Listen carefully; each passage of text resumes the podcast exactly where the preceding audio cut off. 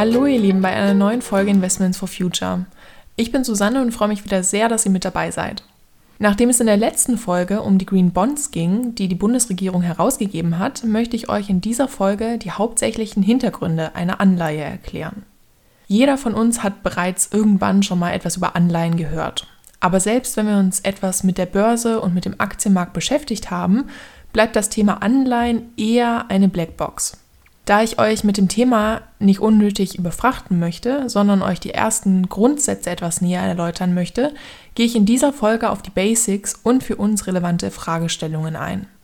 Deswegen werdet ihr in dieser Folge von der allgemeinen Begriffserklärung erfahren, etwas über die Unterschiede der Assetklasse Anleihen und Aktien sowie über die Green Bonds und die Aktivitäten der EU und Deutschland im Bereich der Green Bonds. Tatsächlich sind die Grundsätze und Hintergründe von Anleihen etwas schwieriger zu verstehen und etwas intransparenter, sodass es wichtig ist, sich bei einer Investition tatsächlich auch tief einzulesen. In Folge 1 hatte ich die verschiedenen Arten von Assetklassen bereits erklärt. Anleihen sind eine weitere Assetklasse neben Aktien, sodass durch die Streuung unserer Geldanlage im Gesamtportfolio das Risiko des Verlustes durch eine Art von Assetklasse gesenkt werden kann. Also, was ist überhaupt eine Anleihe und was macht diese Assetklasse eigentlich aus? Bei Anleihen spricht man kurz zusammengefasst von einem meist fest verzinslichen Wertpapier, also einem Wertpapier, das in regelmäßigen Abständen einen festen Zinssatz bezahlt. Wobei es neben den festverzinsten auch variabel verzinste Anleihen gibt, die dann auch von der Entwicklung der Inflation abhängen. Neben dem Begriff Wertpapier wird auch manchmal der Begriff Obligation, Rentenpapier oder die englische Übersetzung Bond verwendet. Wenn ihr also von Rentenfonds lest, dann ist damit schlichtweg nichts anderes gemeint als Anleihen, die in einem Fonds an der Börse gehandelt werden. Generell sind Anleihen ein Finanzierungsmittel für Staaten oder Unternehmen. Ihr könnt also sowohl Staatsanleihen als auch Unternehmensanleihen erwerben. In Deutschland heißt die Staatsanleihe Bundesanleihe. Die Aufnahme von Geld durch Anleihen ist ein regulärer Bestandteil des Haushalts und Schuldenmanagements der Bundesregierung. Staaten benötigen Kapital, um ihre Haushalte oder andere Projekte zu finanzieren.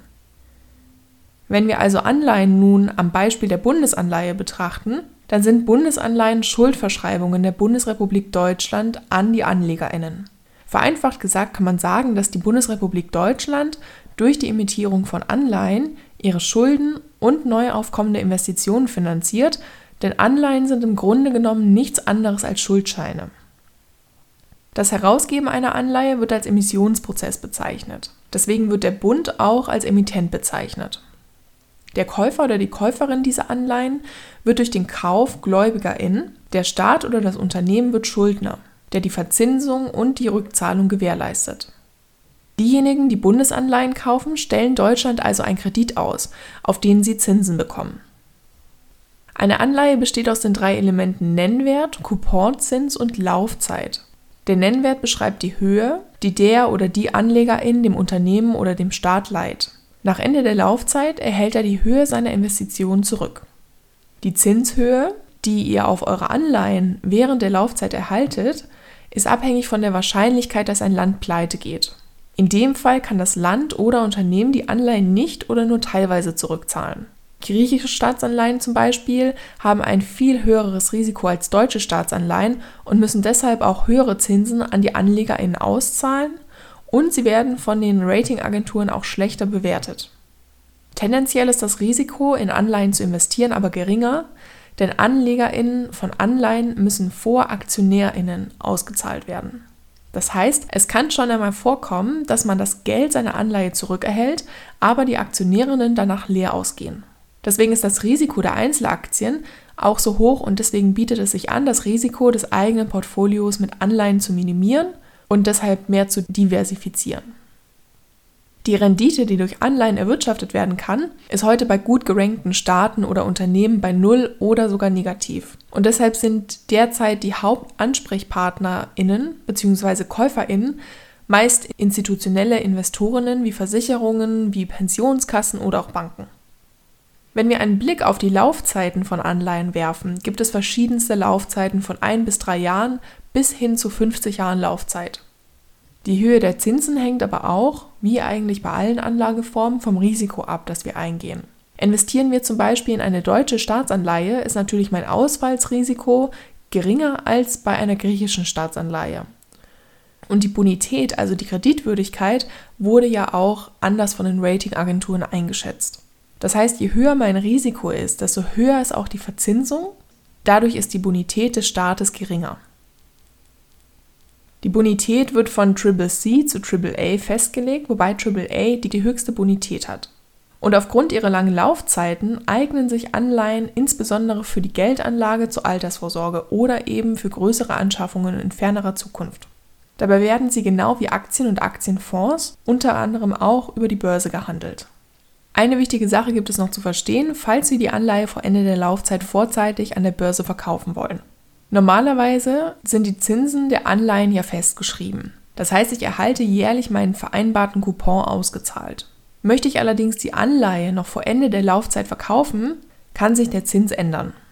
Dieser sogenannte Anleihenzins am Markt richtet sich nach der derzeitigen Zinspolitik der EZB. Denn steigt der Marktzins, der von der EZB vorgegeben ist, fällt auch sein Anleihenkurs. Und fällt der Marktzins, steigt mein Anleihenkurs. Bei Anleihen funktioniert die Entwicklung der Rentabilität etwas anders als bei ETFs und Fonds, nämlich gegensätzlich zueinander. Was ich damit meine, ist, dass mit sinkendem Anleihenkurs meine Rendite steigt. Und andersrum meine Rendite sinkt, wenn der Anleihenkurs einer Anleihe steigt. Das heißt, bei vorzeitigem Verkauf der Anleihe könnte es sein, dass ich meine Anleihe im Jahr 2010 für zum Beispiel 100 Euro kaufe und am Ende meiner Laufzeit nur 50 Euro zurückerhalte oder einen niedrigeren jährlichen Couponwert, je nach Anleihenkurs. In diesem Fall wäre der Anleihenkurs gestiegen und deshalb erhalte ich bei Verkauf meiner Anleihe weniger für meine Anleihe, weil eben mein Wert gesunken ist. Das ist anfangs ein bisschen schwierig nachzuvollziehen, macht aber Sinn, weil eben die Anleihe an Wert verloren hat. Was sind die Unterschiede zwischen Anleihen und Aktien und durch welche Gestaltungsmöglichkeiten zeichnen sich denn Anleihen aus? Also warum solltet ihr in Anleihen und nicht in Aktien investieren? Der grundlegendste Unterschied zwischen Aktien und Anleihen ist, dass man mit einem Aktienkauf einen Anteil eines Unternehmens erwirbt. Bei Anleihen jedoch wie gerade schon erwähnt, geben wir dem Staat oder dem Unternehmen einen Kredit auf Zeit. Denn Anleihen sind Schuldscheine des Emittenten uns gegenüber. Das bringt unterschiedlichste Vor- und Nachteile für Anleihen verglichen mit dem Erwerb von Aktien mit sich. Ganz klare Vorteile von Anleihen sind zum Beispiel erstens weniger Volatilität, Aktien sind nämlich aufgrund ihrer ständigen Abhängigkeit des Aktienkurses volatiler, das heißt schwankender in ihrer Wertentwicklung, wobei es bei einer Anleihe eine festgeschriebene Verzinsung gibt, wenn wir nicht vorher verkaufen wollen.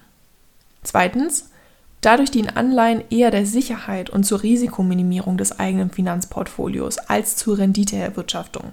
Sie können also als Ausgleich zur Anlage in Aktien und somit auch Aktienfonds und ETFs dienen. Je nachdem, wie lange die Laufzeit ist, so staffeln sich auch die Zinsen, die wir auf Anleihen bekommen würden. Und je länger der Investitionszeitraum ist, desto höher sind natürlich auch der Zins bzw. die Rendite. Sicher wäre es aber nun zum Beispiel bei der Anlage in Staatsanleihen nicht, nur in Länder mit niedriger Bonität zu investieren, da dann das Risiko an sich steigt. Und falls man auch mehr Rendite mit Anleihen erzielen möchte, ist es deshalb wichtig, das Risiko über verschiedenste Länder zu streuen und sowohl Länder mit einer Bonität von B als auch zum Beispiel von AAA einzubeziehen. Ein dritter klarer Vorteil von Anleihen ist, dass Besitzerinnen von Anleihen den Aktienteilhabern vorgezogen werden. Das heißt, sollte es zum Beispiel zu einem Konkurs des Staates oder des Unternehmens kommen, dann werden eben Besitzerinnen von Anleihen vorgezogen und zuerst ausbezahlt. Auf der anderen Seite gibt es aber natürlich auch ganz klare Nachteile von Anleihen verglichen mit der Investition in Aktien. Und die sind zum Beispiel erstens die derzeit geringe Rentabilität, die sich auch in den letzten Jahren nicht verändert hat. Um wirklich Rentabilität mit einer Anleihe zu erreichen, muss ich ein höheres Risiko durch niedrigere Bonitäten eingehen oder Anleihen mit jahrzehntelanger Laufzeit kaufen. Ein zweiter Nachteil ist die geringe Liquidität. Denn mit der Investition in eine Anleihe verpflichten wir uns über manchmal Jahrzehnte, um ein wenig Rentabilität zu erhalten. Und dadurch ist natürlich unser Geld auch für diese Zeit gebunden. Ein dritter Nachteil ist das Inflations- und das Währungsrisiko. Denn je nachdem, in welches Land wir investieren, kann ein Währungsrisiko auftreten, da die Anleihe vor Rückzahlung erst nach dem Wechselkurs beeinflusst wird. Außerdem wetten wir bei Kauf einer Anleihe ja darauf, dass die Zinsen sinken, weil dadurch der Wert unserer Anleihe mit den Jahren steigen würde. Steigen die Zinsen aber, kann es sein, dass wir nur eine sehr geringe oder negative Rendite erwarten, die noch nicht einmal die Inflation abdecken würde. Ein dritter Nachteil von Anleihen ist, dass die Inhaber von Aktien ein Verwaltungsrecht haben. Es gibt kein Mitspracherecht bei Anleihen, sondern nur beim Kauf von Einzelaktien können wir an Hauptversammlungen von Unternehmen teilnehmen. Kaufen wir also eine Unternehmensanleihe, dann finanzieren wir zwar das Unternehmen, aber wir können kein Mitspracherecht an der Strategie des Unternehmens haben oder wir können auch keine kritischen Fragen bei Hauptversammlungen stellen. Und das bringt uns nun zum letzten und wichtigen Punkt, den ich euch vorstellen möchte, den Green Bonds. Die Märkte von grünen Anleihen haben seit der Emission der ersten grünen Anleihe im Jahr 2007 durch die Europäische Investitionsbank schnell an Größe und Marktabdeckung gewonnen. Green Bonds sollen den Aufbau einer nachhaltigen Entwicklung unterstützen, da sie öffentlich-private Partnerschaften fördern. Und das gilt nicht nur für Deutschland, sondern ist auch ein erklärtes Ziel der EU. Um 2050 tatsächlich die Klimaneutralität zu erreichen und weitere Umweltziele der EU im Bereich von Wasser, von Ressourceneffizienz und Erhaltung gesunder Ökosysteme voranzubringen, werden noch mehr Investitionen benötigt. Und da Vermögenswerte in Transport, in Infrastruktur und Immobilien hauptsächlich durch Schulden finanziert werden, wird ein großer Teil der Klima-, Umwelt- und Sozialfinanzierungslücke über die Anleihenmärkte finanziert werden müssen. Das heißt, die Anleihen sind Kapitalmarktinstrumente, die zur Finanzierung von Projekten eingesetzt werden, die einen positiven Nutzen für die Umwelt oder für das Klima haben. Um einen EU Green Bond Standard als EU-Label für grüne Anleihen zu entwickeln, wurde von der EU extra die Technical Expert Group on Sustainable Finance einberufen. Diese Expert Group legte bereits 2019 und 2020 diverse Berichte vor und ein final formulierter EU Green Bond Standard sollte im ersten Quartal 2021 erscheinen. Einen einheitlichen verbindlichen Standard, welche Wirtschaftstätigkeiten denn jetzt grün sind, gibt es bislang aber noch nicht. Bisher werden in Europa Green Bonds vor allem auf Grundlage der Green Bonds Principles emittiert. Aber nicht nur die EU wird aktiv, auch die G20 hat die Bedeutung der Entstehung des Marktes für grüne Anleihen sowohl in offiziellen Erklärungen als auch durch eine Study Group anerkannt. Darüber hinaus entwickelt sich auch eine ISO-Norm für einen Green Bond Standard. Die Besonderheit von grünen Anleihen im Vergleich zu herkömmlichen Anleihen ist die Transparenz. Grüne Anleihen stellen sicher, dass die Refinanzierung in einer Art und Weise erfolgt, die direkt mit den Nachhaltigkeitszielen des Emittenten verbunden ist und diese auch für alle Stakeholder sichtbar gemacht wird. Auch die Bundesregierung richtet sich nach internationalen Rahmenwerken, zum Beispiel nach den Nachhaltigkeitszielen der Vereinten Nationen und insbesondere auch nach diesen Green Bond Principles, die ich gerade schon erwähnt habe und auch nach dem Entwurf der EU-Norm für grüne Anleihen. Mit grünen Bundesanleihen will der deutsche Staat Ausgaben des Bundeshaushalts etwa für Klimaschutz refinanzieren. Wie konventionelle Bundesanleihen sind die grünen Bundeswertpapiere also ein Instrument zur Kreditaufnahme des Bundes.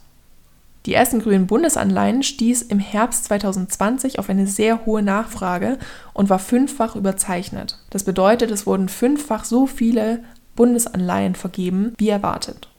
Die Begebung erfolgte zu einer Rendite von minus 0,463 Prozent. Investoren waren somit bereit, einen Preisaufschlag für die Eigenschaft grün zu bezahlen. Der Bund hat mit dem Green Bond Framework auch gleichzeitig mehr Transparenz über die möglichen grünen Ausgabekategorien gegeben. Die Ausgaben wurden in fünf zentrale Themenfelder, nämlich Verkehr, internationale Zusammenarbeit, Forschung, Energie und Industrie sowie Land- und Forstwirtschaft eingeteilt. Erworben wurde die Bundesanleihe von einem sehr breiten Spektrum von 185 verschiedenen Investoren. Aber auch daran merkt ihr, dass es hauptsächlich institutionelle Investoren sind oder Großinvestoren, die eben diese Anleihe kaufen. Nach Mitteilung des Green and Sustainable Finance Clusters Germany wurden im Jahr 2019 in Deutschland grüne Anleihen im Wert von fast 20 Milliarden US-Dollar emittiert. Damit ist Deutschland nach Frankreich in Europa der zweitgrößte Markt für grüne Anleihen.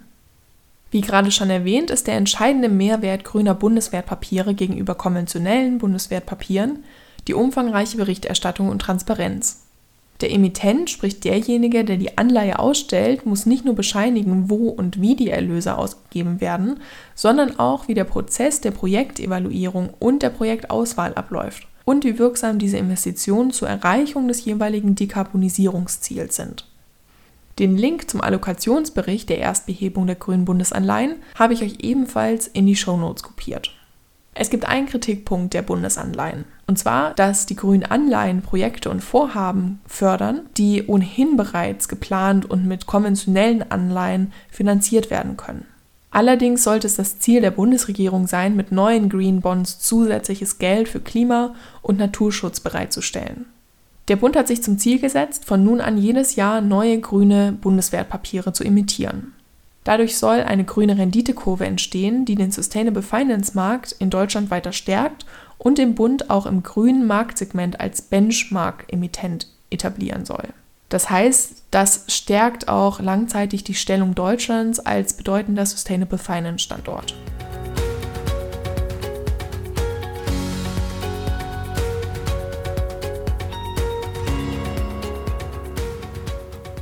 Falls ihr euch nun für die Geldanlage in Anleihen interessiert, kann ich euch sehr ans Herz legen, euch weiter einzulesen und dann auch genau aufzuteilen, wie und in welche Anleihen und in welche Form ihr investieren wollt. Es gibt diesen berühmten Spruch, wer gut essen will, erwirbt Aktien, wer gut schlafen will, erwirbt Anleihen. Anleihen stehen also eher für Sicherheit in eurem Finanzportfolio als weniger für Rentabilität. Insgesamt kann man aber sagen, dass Green Bonds ein sehr wirksames Instrument für Staaten sind, um die nötigen Investitionen für die Minderung von Klimawandelfolgen und für die Energiewende der nächsten Jahrzehnte aufzubringen. Besonders was die Investitionen durch institutionelle Investorinnen angeht. Allerdings kann die Investition in nachhaltige Unternehmensanleihen auch gezielt dazu beitragen, mehr Einfluss auf Unternehmen zu haben und darauf, dass sie tatsächlich auch nachhaltigere Projekte umsetzen. Ich denke hier zum Beispiel an Automobilkonzerne, die 2020 bereits die ersten Green Bonds begeben haben und dessen Gelder dann auch ausschließlich grüne Projekte finanzieren. Andererseits könnte man natürlich auch hervorheben, dass das Unternehmen dann an allererster Stelle eigentlich erstmal seine eigene interne Nachhaltigkeitsstrategie ändern sollte, als auf die Gelder der Investorinnen zu vertrauen. Ob man nun eher in nachhaltige Unternehmensanleihen investiert oder Unternehmen durch den Kauf von Aktien zu mehr Nachhaltigkeit bewegen möchte, das ist auch eine Typfrage. Anleihen müssen in den meisten Ländern jedoch nicht an der Börse gehandelt werden. Sie sind also nicht börsenpflichtig, weshalb nur ein geringer Teil des Handels von Anleihen über die Börsen stattfindet. Und dieser Handel über die Börsen ist dann tatsächlich eher der für PrivatanlegerInnen. Meistens gibt es grundsätzlich weder Mindestanlagesummen noch einen Anlagehöchstbetrag. Das kann sich aber auch je nach Anleihecharakteristiken unterscheiden. Für ein wenig Orientierung im Anleihendschungel habe ich euch in den Show Notes ein paar Internetseiten und Informationsseiten eingefügt. Unter anderem auch den Anleihenfinder der Börse Stuttgart sowie den Link zum Emissionskalender der Bundesanleihen von der Deutschen Finanzagentur. Dieser zeigt, wann welche Anleihen von der Bundesrepublik Deutschland ausgeschüttet werden. Im September und Oktober 2021 werden die nächsten Green Bonds mit einer Laufzeit von zum Beispiel 10 Jahren ausgegeben.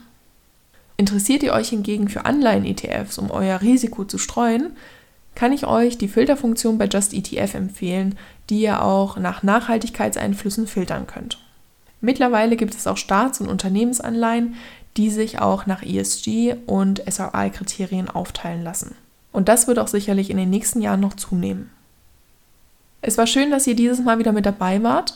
Falls euch der Podcast gefällt, folgt ihm auch gerne auf Facebook oder Instagram und empfehlt ihn euren Bekannten und Freundinnen für mehr Aufklärung im Bereich der nachhaltigen Geldanlage.